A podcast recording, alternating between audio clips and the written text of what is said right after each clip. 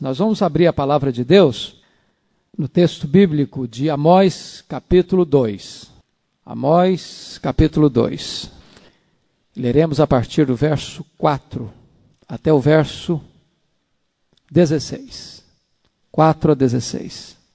Assim diz o Senhor: Por três transgressões de Judá e por quatro não sustarei o castigo, porque rejeitaram a lei do Senhor e não guardaram os seus estatutos. Antes as suas próprias mentiras os enganaram e após elas andaram seus pais. Por isso meterei fogo a Judá, fogo que consumirá os castelos de Jerusalém. Assim diz o Senhor: por três transgressões de Israel e por quatro não sustarei o castigo. Porque os juízes vendem o justo por dinheiro e condenam o necessitado por causa de um par de sandálias. Suspiram pelo pó da terra sobre a cabeça dos pobres e pervertem o caminho dos mansos. Um homem e seu pai coabitam com a mesma jovem e assim profanam o meu santo nome. Se deitam ao pé de qualquer altar sobre roupas empenhadas e na casa do seu Deus bebem o vinho dos que foram multados. Todavia, eu destruí diante deles o amorreu, cuja altura era como os dos cedros, e que era forte como os carvalhos. Destruí o seu fruto por cima e as suas raízes por baixo. Também vos fiz subir da terra do Egito, e quarenta anos os conduzi no deserto, para que possuísseis a terra do amorreu. Dentre os vossos filhos, suscitei profetas, e dentre os vossos jovens nazireus. Não está assim, filhos de Israel, diz o Senhor. Mas vós aos nazireus destes a beber vinho, e aos profetas ordenastes, dizendo: Não profetizeis. Eis que farei oscilar a terra debaixo de vós, como oscila um carro carregado de feixes. De nada valerá a fuga o ágil, o forte não usará sua força, nem o valente salvará sua vida. O que maneja o arco não resistirá, nem o livreiro de pés se livrará, nem tampouco o que vai montado a cavalo salvará sua vida. E o mais corajoso entre os valentes fugirá nu naquele dia, disse o Senhor. Nós vamos meditar sobre o tema o juízo de Deus contra o seu próprio povo. O juízo de Deus contra o seu próprio povo. A guisa de introdução, nós queremos focar duas coisas. Primeiro, é que o juízo de Deus começa pela casa de Deus. Você percebe que Amós, metodologicamente, ele foca sua atenção na profecia a Israel. Ele está sendo levantado para profetizar contra a nação de Israel e a nação de Israel. Mas ele começa a sua profecia falando para as nações estrangeiras ao redor de Israel, talvez como um recurso para chamar a atenção do povo e também para revelar o juízo de Deus contra estas nações que cometiam pecados muito graves, não chamados pecados espirituais na sua relação direta com Deus, mas pecados de violação de princípios gerais, quebra de leis naturais, violando a lei interior da consciência, mostrando para nós que mesmo que um povo não seja alcançado pelo Evangelho, mesmo que um povo não tenha a palavra de Deus, mesmo que um povo nunca antes tenha sido tocado pela revelação especial de Deus, esse povo não está desobrigado moralmente diante de Deus. O apóstolo Paulo diz em Romanos 2 que Deus pôs uma lei moral dentro de nós. Nós temos uma consciência que é uma espécie de tribunal dentro de nós, que sempre que violamos esses princípios gerais, esta consciência nos acusa. E diante de Deus o homem terá que prestar contas. E então, estas nações pecaram contra esta luz interior, mas Israel e Judá são, estão, estão sendo castigados por pecarem contra a revelação especial de Deus, contra a verdade revelada de Deus, contra uma mensagem que claramente Deus entregara para eles. Desta forma, o pecado de Judá e Israel, o pecado da igreja, é um pecado mais grave, mais hipócrita e mais danoso do que o pecado dos ímpios. Mais grave porque o povo de Deus peca contra um maior conhecimento. Mais hipócrita porque o povo de Deus está empenhado em combater o pecado. E mais danoso porque quando o povo de Deus se captura o pecado, o, o, o escândalo ou, ou os reflexos disso são muito maiores. De tal forma que, quanto maior o privilégio, maior a responsabilidade. E este é o tom da mensagem de Amós hoje. Segundo ponto aí da introdução, o pecado do povo de Deus é mais severamente condenado.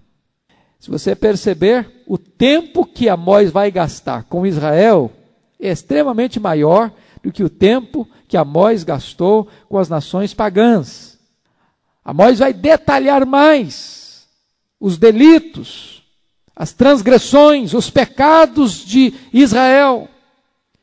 Porque esta foi a nação que recebeu mais, que foi mais alvo da graça, da atenção, do cuidado de Deus. Então o fato de você ser muito amado responsabiliza mais você. O fato de você conhecer a Bíblia responsabiliza mais você. O fato de você pertencer à igreja de Deus responsabiliza mais você.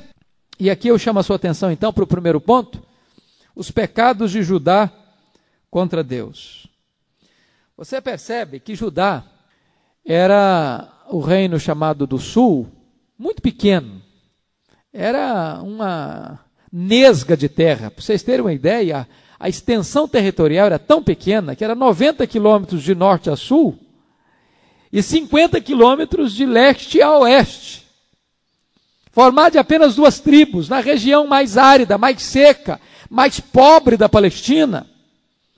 Mas, ao mesmo tempo, a região que ficava a sede religiosa da nação, onde ficava Jerusalém, onde ficava o templo onde ficavam os sacerdotes, onde todo o movimento religioso passava ali por Judá.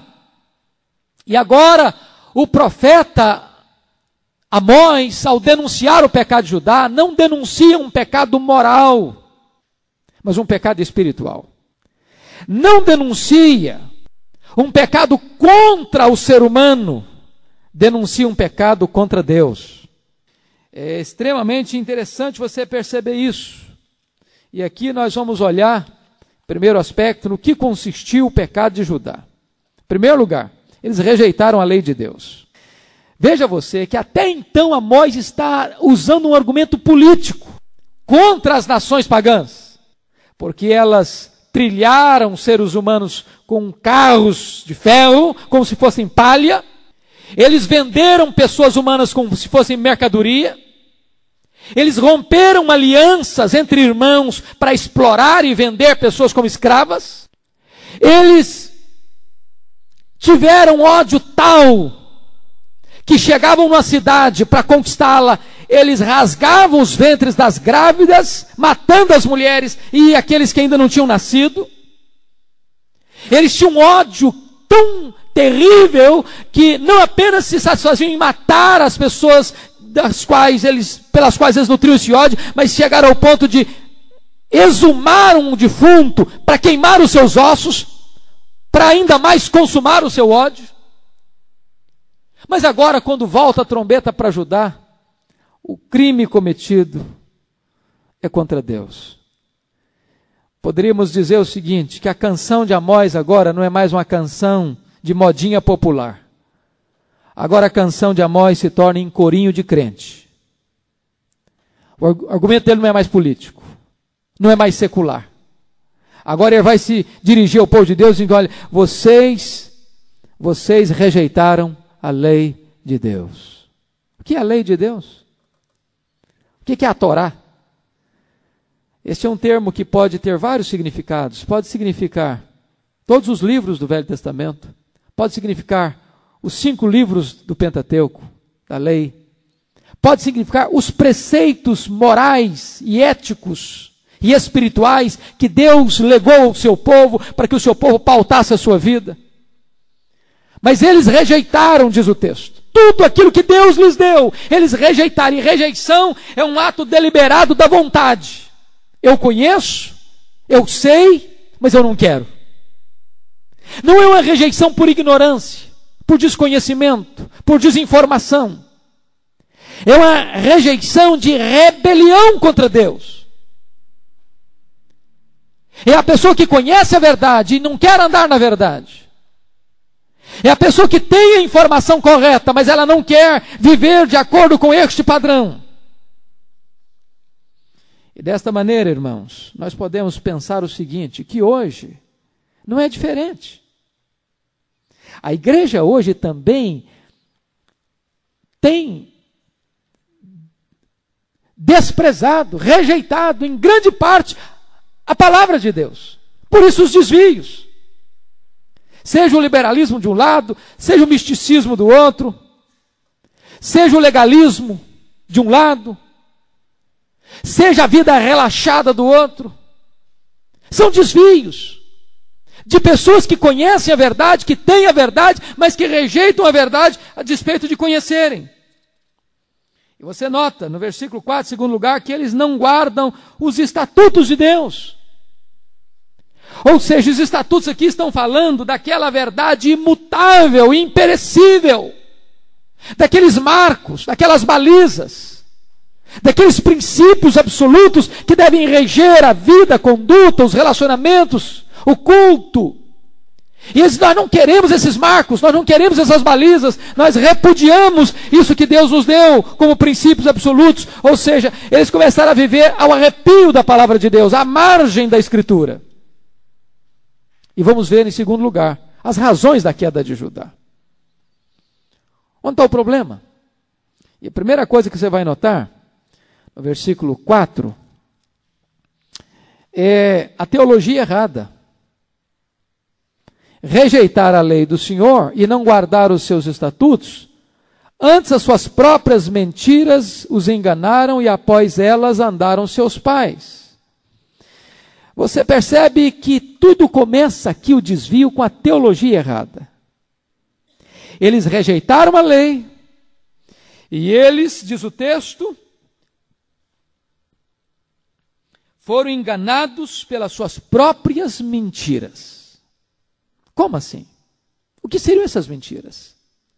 O que está acontecendo aqui é o seguinte: num dado momento, o povo de Judá não quis mais escutar os profetas de Deus não quis mais ficar debaixo do jugo da lei de Deus, não quis mais atender à voz de Deus. Por certo, deveriam achar muito rígido, talvez muito austero, talvez muito inflexível. E aí eles começaram a buscar uma outra teologia. Uma teologia mais light, uma teologia mais laça, uma teologia mais permissiva, uma teologia mais contemporânea para eles, uma teologia que pudesse dar a eles capacidade de se relacionarem com o mundo à volta deles, com as nações ao redor deles, com os cultos das nações pagãs ao redor deles. E diz o texto então que estas mentiras os enganaram.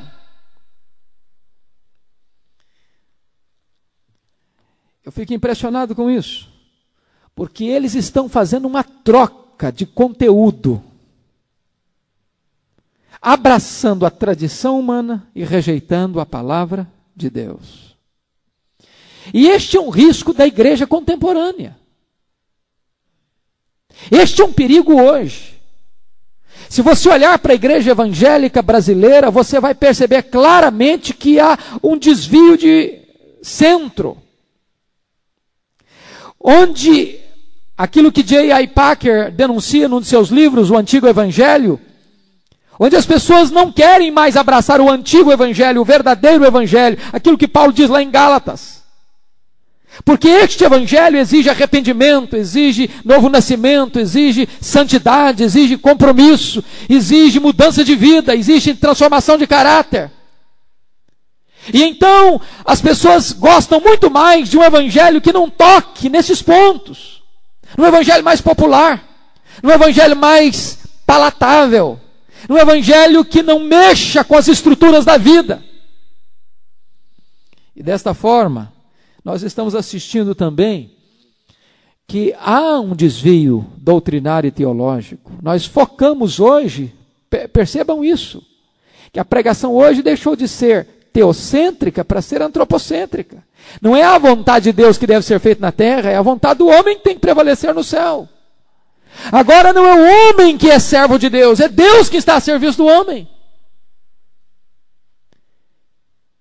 E nós estamos vivendo a mesma, a mesma, a, o mesmo afastamento que Judá viveu no passado.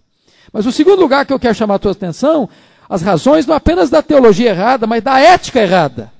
Se você olhar o versículo 4, ele diz o seguinte: as suas próprias mentiras os enganaram e após elas andaram seus pais. Notem aqui, a mentira é o aspecto teológico. O fato deles andarem é o aspecto ético. Sempre você vai notar isso. A teologia é mãe da ética. A ética é filha da teologia. A Bíblia diz: assim como o homem crê, assim ele é. Você quer conhecer a vida de um povo? Olha para a teologia dele.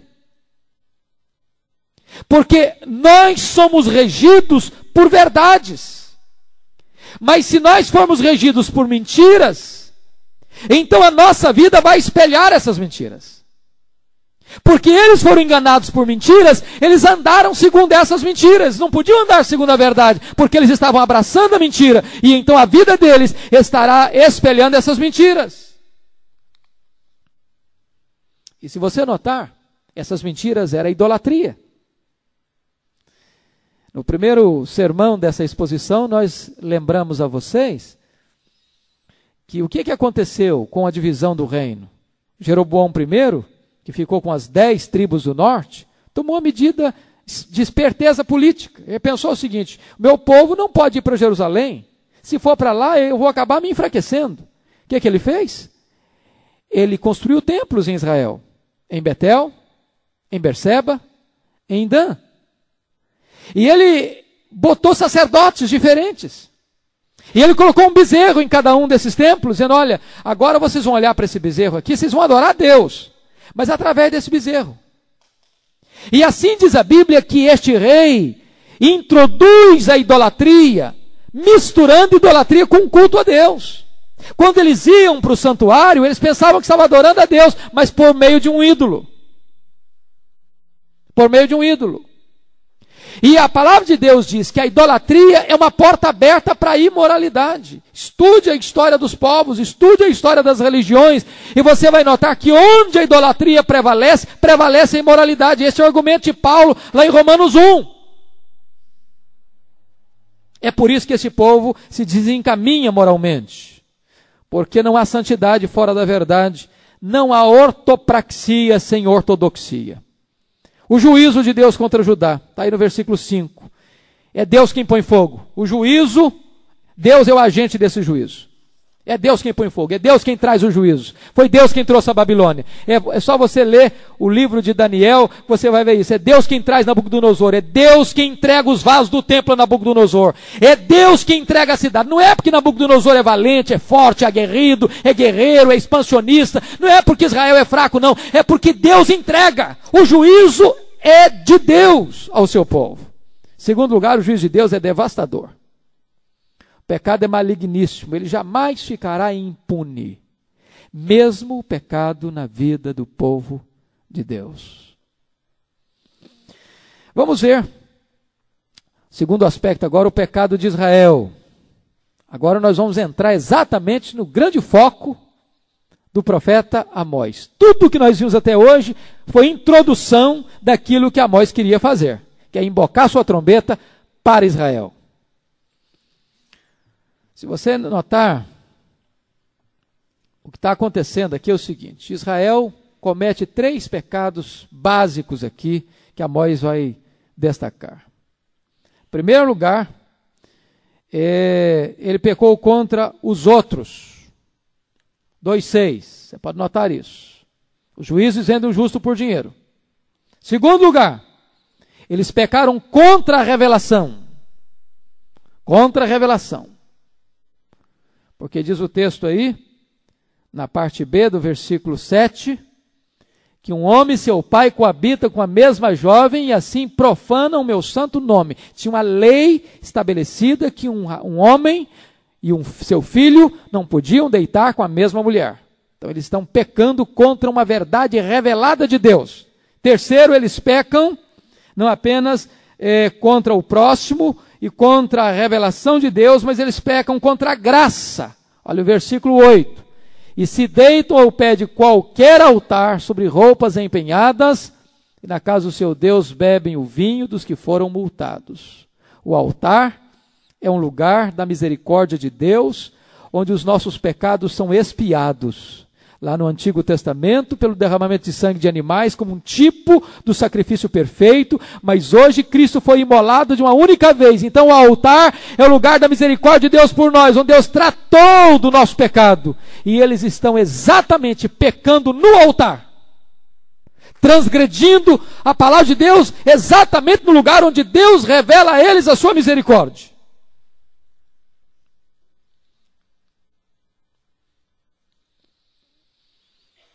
Que me impressiona é que, se você notar, os pecados que Deus vai condenar em Israel são os mesmos pecados que Deus condenou nas nações pagãs.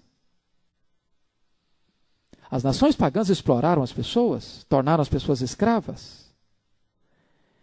E quando o profeta olha para o povo de Deus, ele nota a mesma coisa. Eles estão explorando. Agora não é mais uma lei de escravidão, mas agora os juízes estão vendendo o pobre nos tribunais. É uma escravidão velada.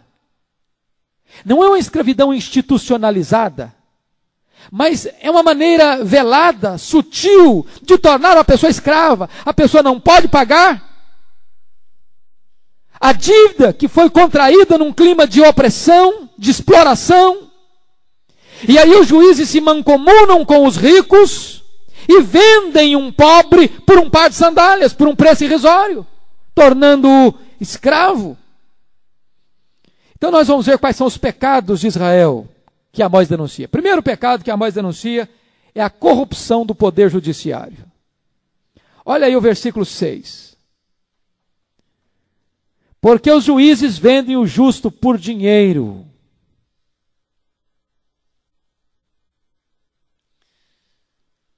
Meus amados irmãos, eu fico impressionado com isso. Como a palavra de Deus aponta os problemas do passado e diagnostica os problemas do hoje. Não tem nada que aflige mais um povo, sobretudo um povo oprimido, um povo pobre, do que não ter a quem recorrer. De que não ter a defesa dos seus direitos. De, que, de saber que tendo uma causa justa, ao apresentá-la, não logrará êxito. Porque aqueles que estão encarregados de aplicar as leis ou de julgar retamente, de acordo com a lei, de acordo com a justiça, já estão mancomunados, já estão nesta teia de corrupção, já se deixaram subornar, já venderam a consciência, já prostituíram o seu ministério, o seu trabalho, a, seu, a sua função. Não importa qual é a causa, essa causa não logrará êxito, porque a sentença já foi comprada, já foi vendida, já teve um preço. E quando eu olho para o cenário brasileiro, eu acho que é uma das coisas que mais angustia o nosso povo é ver como a corrupção está no DNA da nação. É como a corrupção se torna um fato endêmico e sistêmico no nosso país. Como as instituições se corromperam, como elas estão enfermas, como elas estão doentes, como os poderes constituídos estão tão afetados, contaminados por este vírus, por este mal terrível, letal da corrupção. E se você perceber, a Bíblia diz que aquele que oprime o pobre, aquele que tira o direito do pobre, insulta o seu Criador, ofende a Deus. O que esses juízes estavam fazendo em Israel estava na contramão do que Deus havia dito para eles, lá em Deuteronômio 16, 19, dizendo assim: não torcer, falando para os juízes, não torcerás a justiça, não farás acepção de pessoas, nem tomarás suborno, porquanto o suborno cega os olhos dos sábios e subverte a causa dos justos. Deuteronômio 16, 19 devia estar nas manchetes da Gazeta, da Tribuna, da Folha de São Paulo, do Globo, do Estadão de São Paulo, da Gazeta Mercantil, do, do Senado, do Congresso, da, da, da, das Assembleias Legislativas, dos tribunais. Segundo lugar, a opressão dos pobres. Olha o versículo 6 ainda. Ele diz o seguinte: E condenam o necessitado por causa de um par de sandálias. Isso pode ter dois significados. Pode ter o significado de que o rico comprou o juiz por um preço irrisório.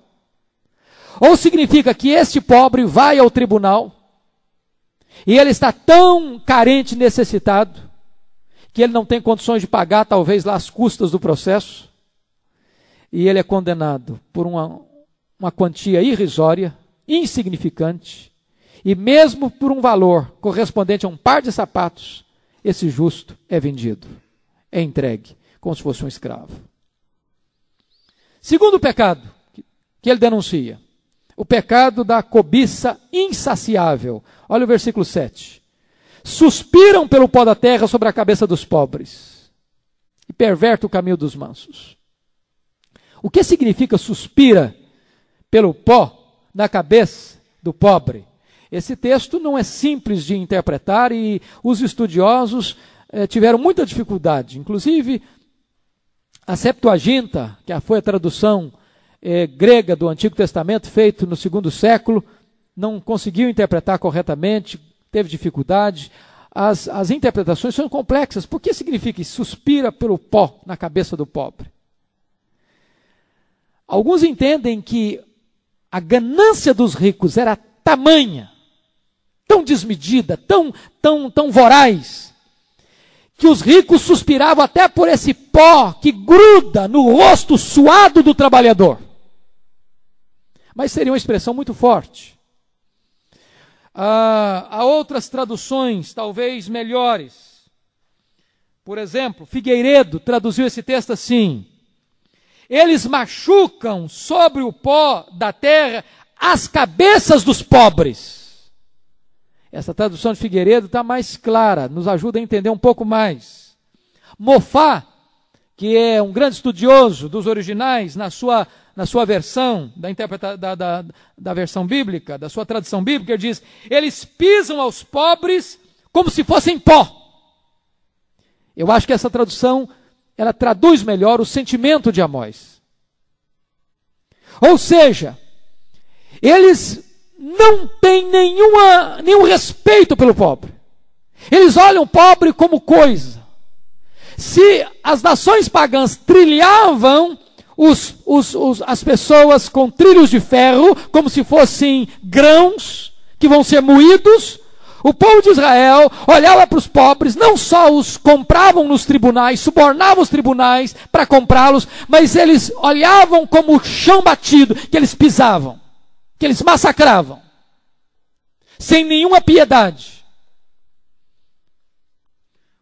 O que o texto está querendo então nos dizer é que os ricos caminhavam sobre a cabeça dos pobres como se eles fossem apenas poeira.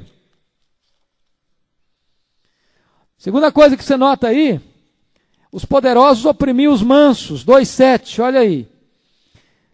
Olha aí, pervertem o caminho dos mansos. Essa ideia que perverte o caminho dos mansos é o seguinte: nessa orquestração criminosa dos ricos com os juízes, é, os pobres não tinham a mínima chance, ou a mínima esperança, ou a mínima pretensão de que seus direitos pudessem ser é, contemplados. Na verdade, os mansos nem tinham estímulo de apresentar as suas causas mesmo que elas fossem absolutamente justas. Então, desta maneira, eh, eles eram ludibriados e a causa deles era pervertida. Ou seja, os ricos atravessavam no caminho dos pobres. Não adianta você se espernear. Não adianta você tentar qualquer medida. Não adianta você buscar ajuda aqui ou acolá. Não adianta você buscar um outro tribunal ou uma outra apelação. Não tem chance para vocês. Era essa a ideia que se passava aqui. Isso era o crime de Israel. Há um terceiro crime que Amós menciona. Olha aí, versículo 7 ainda. Que é imoralidade desavergonhada. Diz o texto um homem e seu pai coabitam com a mesma jovem, e assim profana o meu santo nome. Essa palavra jovem aqui é muito interessante, porque é uma palavra correlata da palavra prostituta cultual.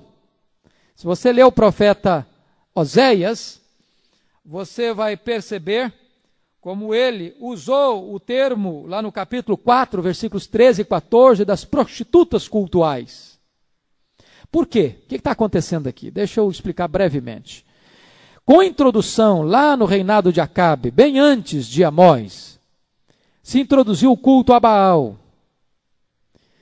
E também existiu o culto a Astarte. E esses cultos dessas nações pagãs eram cultos chamados cultos da fertilidade, onde a liturgia se desenrolava, se desenvolvia com prostituição, com promiscuidade, dentro das, dos próprios santuários, ou às vezes nos altos, debaixo das árvores. E desta maneira, essa palavra moça aqui está se referindo a uma pessoa nesse sentido. Ou seja, a religião se misturou com a imoralidade. E este homem, este pai e este filho contraria um princípio da revelação de Deus. Que um homem não podia deitar com a mesma mulher e seu filho fazer o mesmo, ou o pai fazer o mesmo. Era profanação aos olhos de Deus. E eles estão profanando a casa de Deus dessa forma. Uma imoralidade desbragada. O que na verdade está acontecendo é que a sensualidade está predominando a sensualidade está sem limites. A busca do prazer é maior do que a santidade, do que o compromisso com a verdade, do que o compromisso com a santidade, do que o compromisso com Deus. E esta é uma situação também hoje contemporânea, onde os valores morais estão se tornando cada vez mais frouxos, onde os limites estão se tornando cada vez mais invisíveis, e aonde as concessões estão se tornando cada vez mais amplas, e onde a imoralidade está se tornando cada vez mais desbragada. Mas há uma outra coisa. Quarto lugar, havia uma irreverência afrontosa, outro pecado, versículo 8. E se deitam ao pé de qualquer altar sobre roupas empenhadas, e na casa do seu Deus bebem o vinho dos que foram multados. Tem duas coisas aqui. Por que, que é irreverência afrontosa? Primeiro, violando o direito inalienável do ser humano. Quando alguém ficava devendo uma outra pessoa e não tinha o que pagar, o credor podia pegar a capa como resgate da dívida. Mas se a pessoa, até o entardecer, não pagasse, aquela pessoa que pegou essa roupa tinha que devolvê-la ao seu dono antes da noite. Por quê? Porque esta capa do pobre não era apenas sua roupa, mas era o seu cobertor à noite. Aquela região era uma região que às vezes fazia muito calor durante o dia e muito frio durante a noite. E era um princípio de proteger essa pessoa. Mas o que está acontecendo aqui? Esses ricos não apenas não devolveram a roupa, mas foram para a casa de Deus, no altar de Deus, e se deitaram em cima dessas roupas empenhadas. Então eles ferem o próximo e ferem a Deus. Eles estão insultando a Deus com essa atitude, insultando o próximo. E diz o texto ainda que eles na casa do seu Deus bebem o vinho dos que foram multados. E esse beber vinho aqui certamente eram em determinadas cerimônias é, de sensualidade, onde eles multavam exorbitantemente as pessoas, tomavam delas o fruto do seu trabalho, iam para a casa de Deus e se embriagavam como fruto de alguma coisa que tinha sido tomada de forma ilícita, ilegal e opressiva. Perderam o respeito por Deus, perderam o temor a Deus. Por isso, irreverência afrontosa. Tá? Mas vamos ver a contrapartida do pecado deles. Olhe comigo o terceiro ponto da nossa mensagem, que é o amor de Deus por Israel. Versículos 8 a 11. Se você notar, os versículos 6 a 8 falam do pecado de Israel contra Deus, mas os versículos no, de, perdão, de 6 a 8 falam do, dos pecados de Israel contra Deus, os versículos 9 a 11 falam do amor de Deus por Israel. E vamos ver como é que esse amor é revelado. Primeiro, redenção nacional. Olha o verso 10. Também vos fiz subir da terra do Egito. Deus redimiu esse povo. Deus tirou esse povo como um forte e poderosa da escravidão. Deus quebrou o jugo. Deus desafiou o poder de Faraó. Deus quebrou a coluna vertebral dos deuses do Egito enviando dez pragas, cada uma delas quebrando a autoridade e o poder de uma divindade no Egito.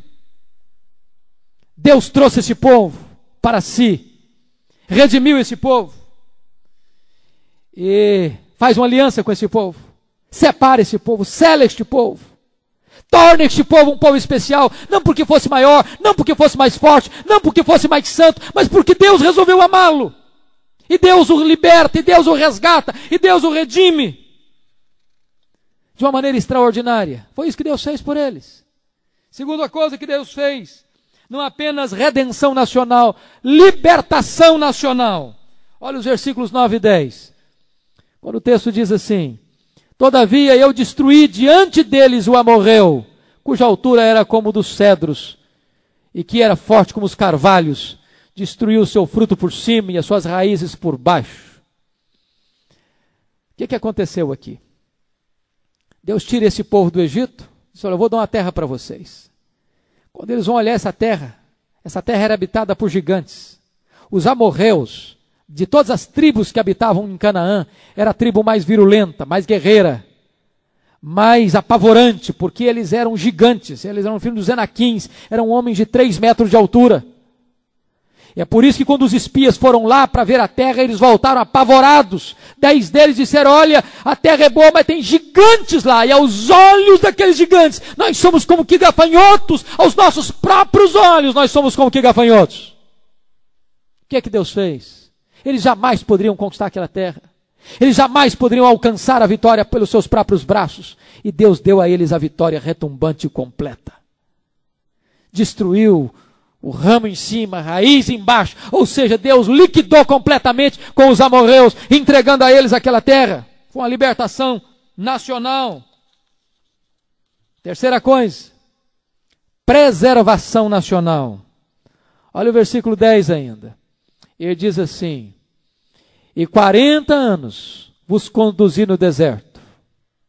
40 anos vos conduzi no deserto onde Deus quebra o poder do inimigo, onde Deus abre o mar vermelho para eles passarem, onde Deus supra eles de pão e de água, onde Deus não permita, não permite que as vestes envelhecessem, que a sandália se desgastasse no deserto, onde Deus perdoa os pecados deles, onde Deus dá uma coluna de fogo durante a noite, uma coluna de nuvem durante o dia, onde Deus derrota os inimigos, onde Deus tolera a, a, a, as reclamações e amarguras deles, onde Deus renova a sua graça, a sua misericórdia, o seu perdão a eles, onde Deus renova a sua presença gloriosa com eles. E Deus está conduzindo esse povo milagrosamente, providencialmente.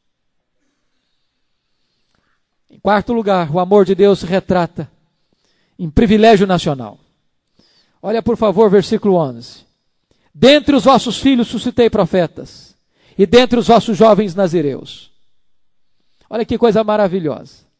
Deus levanta dentre o próprio povo profetas entre seus filhos. Olha que coisa linda.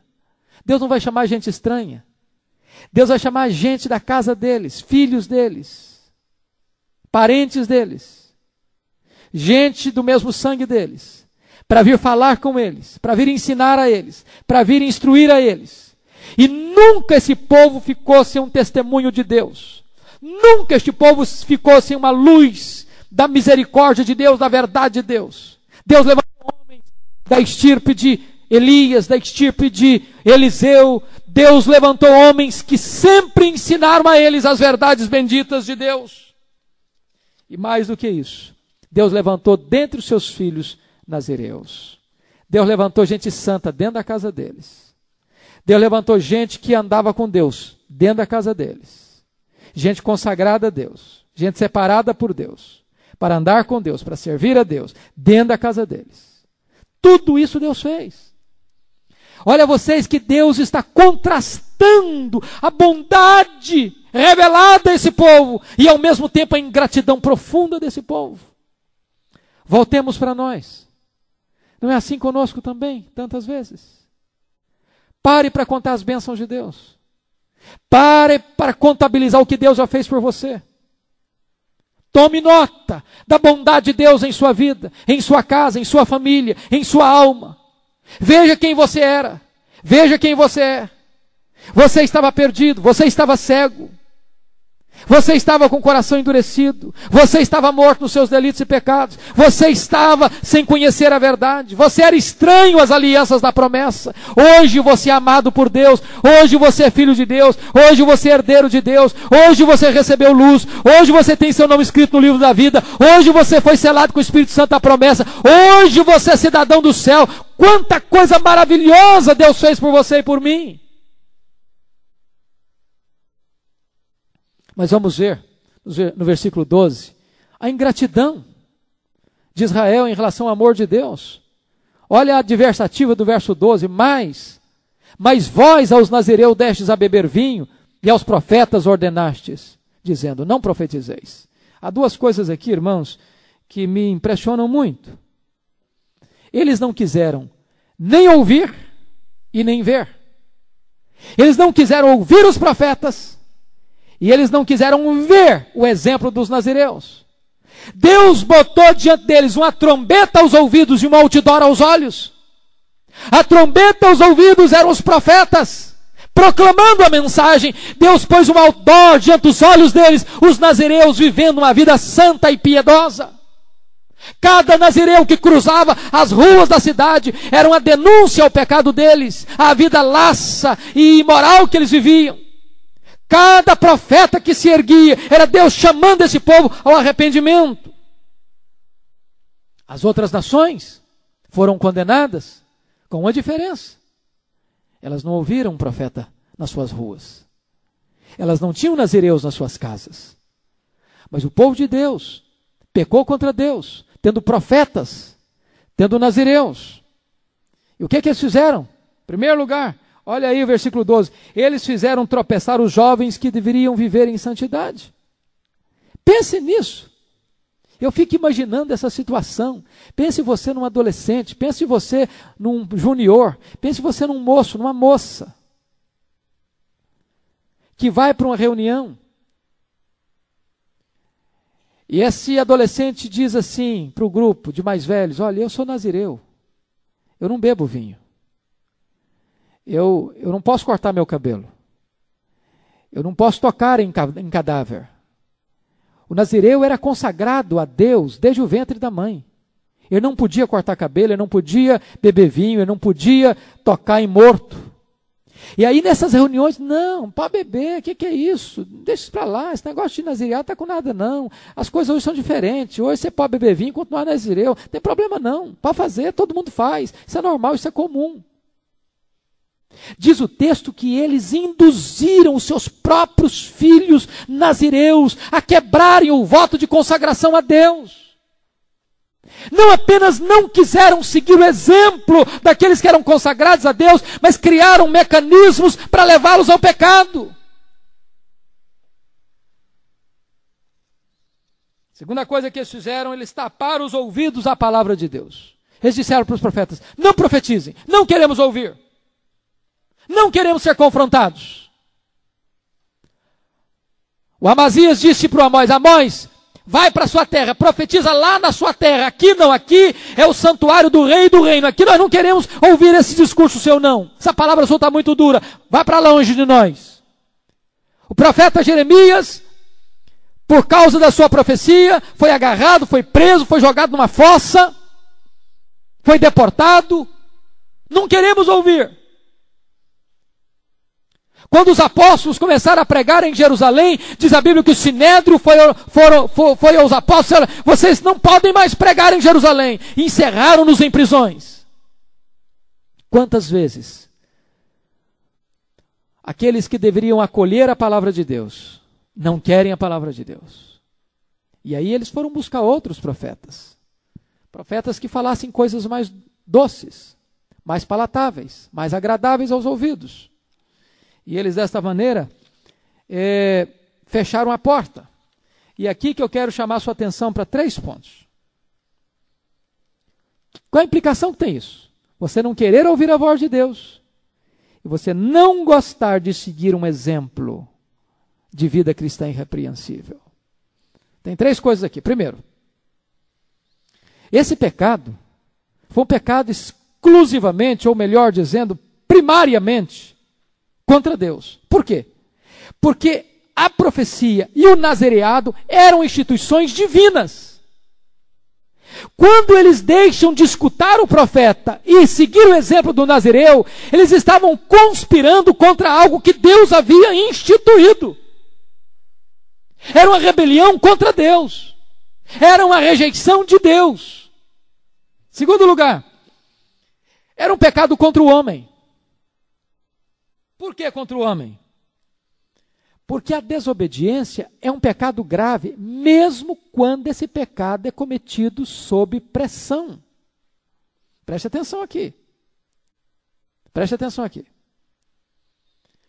Aqueles que pressionaram os nazireus a beber vinho pecaram gravemente. Os nazireus que beberam vinho sob pressão ou sedução também pecaram. Ou seja, não há desculpa para o pecado. Tanto aquele que induz como aquele que é induzido estão pecando. Porque a orientação que Deus dá na Sua palavra é que o pecado é maligníssimo. E que é melhor você sofrer as consequências do que pecar. Foi o que os apóstolos disseram para o Sinédrio: antes importa obedecer a Deus que os homens. Vocês nos mandaram calar, mas nós não vamos nos calar.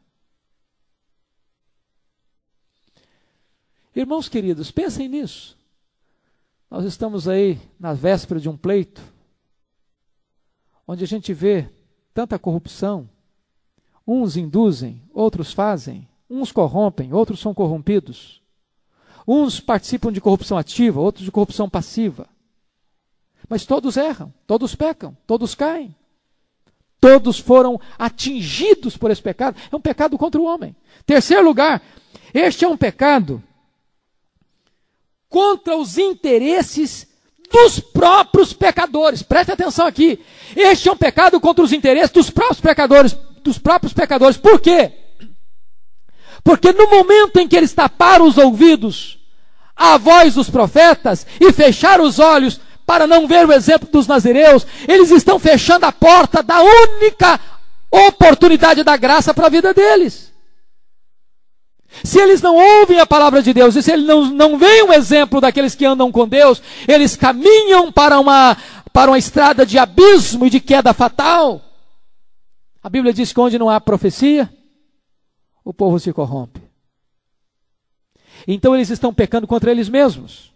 Eles estão fechando a porta da graça na frente deles mesmos. E eu quero quero terminar com o último ponto, que é o juízo inescapável de Deus contra Israel. Você vai notar isso nos versículos 13 a 16, quando Deus vai mostrar, primeiramente, que o juízo é inevitável, no verso 13: Eu farei oscilar a terra debaixo de vós, como oscila um carro carregado de feixes. Isso parecia uma pregação absurda na época de Jeroboão II. Sabe por quê? Porque Jeroboão II foi o maior rei do Reino do Norte, governou 41 anos, um homem de tino administrativo extraordinário, um político de marca maior, um homem que conseguiu trazer riqueza para Israel e buscar a paz nas fronteiras. Nesta época, não tinha tinha nada que incomodava Israel. Eles gozavam de pleno avanço econômico, social, político. Os ricos estavam cada vez mais ricos e dominando os pobres com mão de ferro. Não tinha ameaça nenhuma para o governo. Mas a palavra de Deus chega dizendo o seguinte: olha, essa nação vai sofrer um colapso. Essa nação vai passar por um abalo sísmico. Vai tudo sair do lugar. E o que na verdade está acontecendo é a profecia de Joel acerca do ataque da Síria.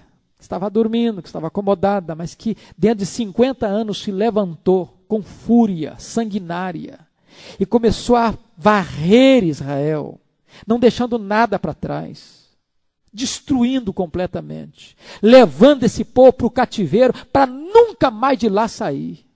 Não teve retorno, não teve restauração, para Israel. Foi um cativeiro permanente, que nunca mais retrocedeu.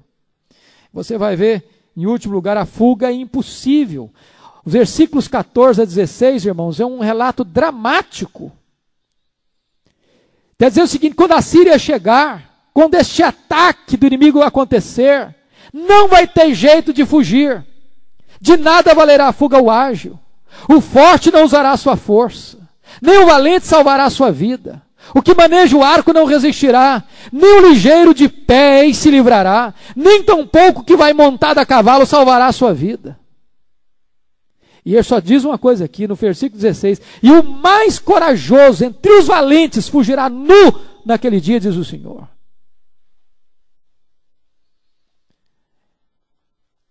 O juízo de Deus, ele pode tardar na perspectiva humana, mas nunca falha.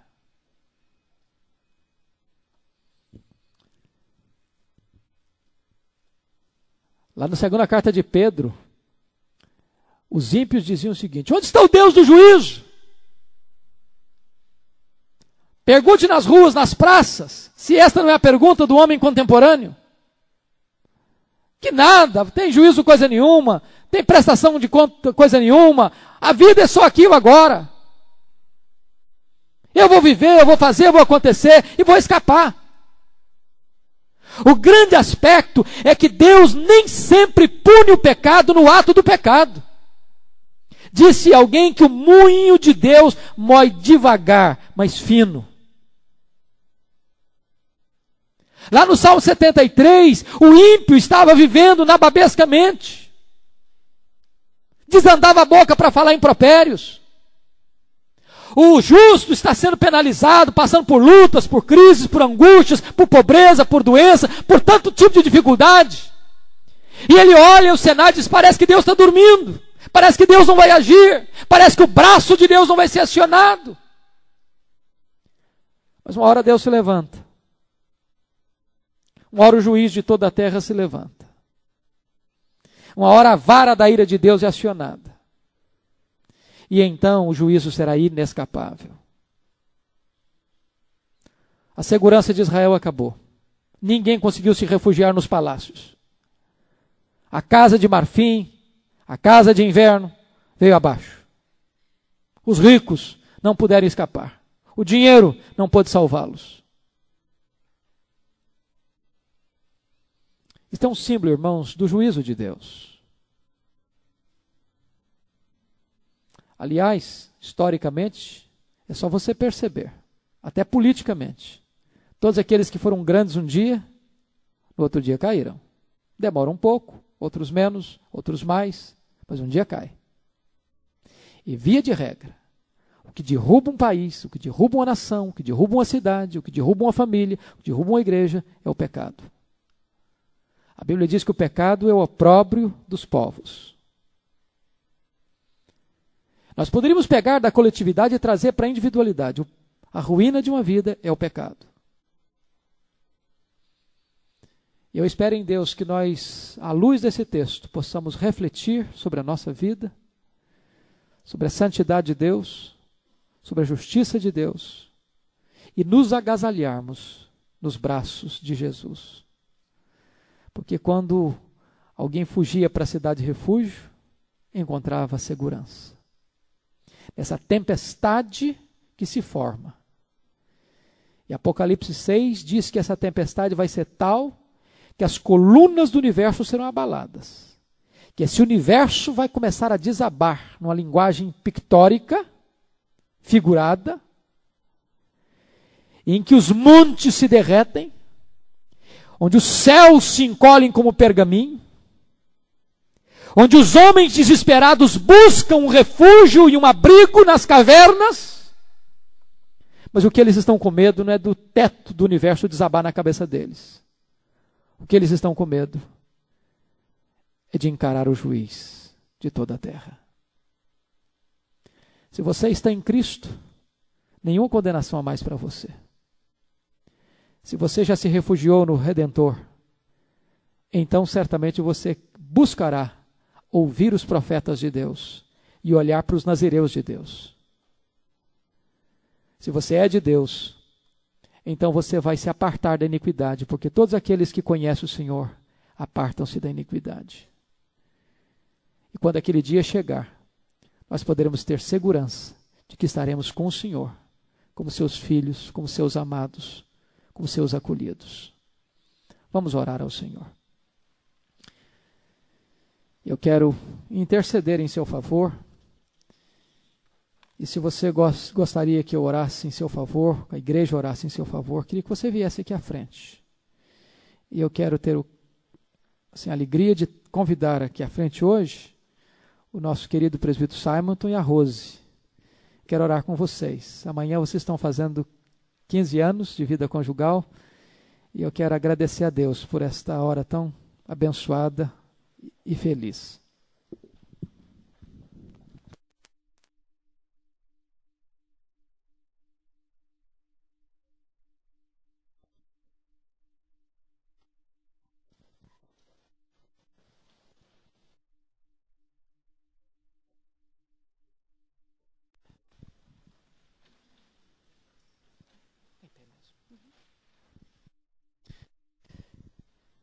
Senhor Deus, Tu és maravilhoso, Tu és soberano, Tu és o Deus Criador, que chamou à existência os mundos estelares, que fundou e lançou os fundamentos da terra.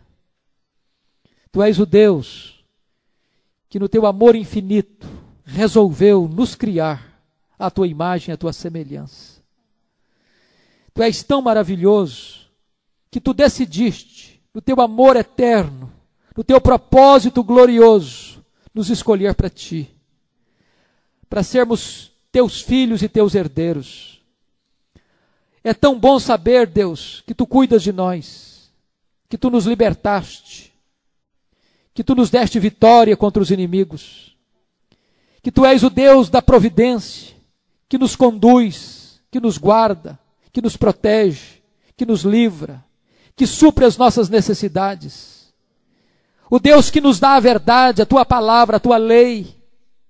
O Deus que coloca diante de nós gente santa, para olharmos e sermos encorajados a vivermos também em santidade. Deus, como tu és bom e maravilhoso. Tu és Deus benigno, rico em misericórdia que tem prazer em perdoar.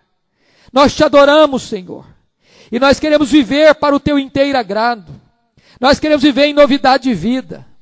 Nós queremos apartar-nos do mal e vivermos, ó Deus, em novidade de vida a cada minuto do nosso existir. Precisamos de Ti para termos uma vida santa e irrepreensível. Queremos ser vasos de honra. Queremos ser cheios do Teu Espírito. Por isso, santifica a tua igreja, Senhor. Fortalece o teu povo. Ergue o teu povo cada dia para ouvir a tua voz, para seguir nas santas pegadas do Evangelho.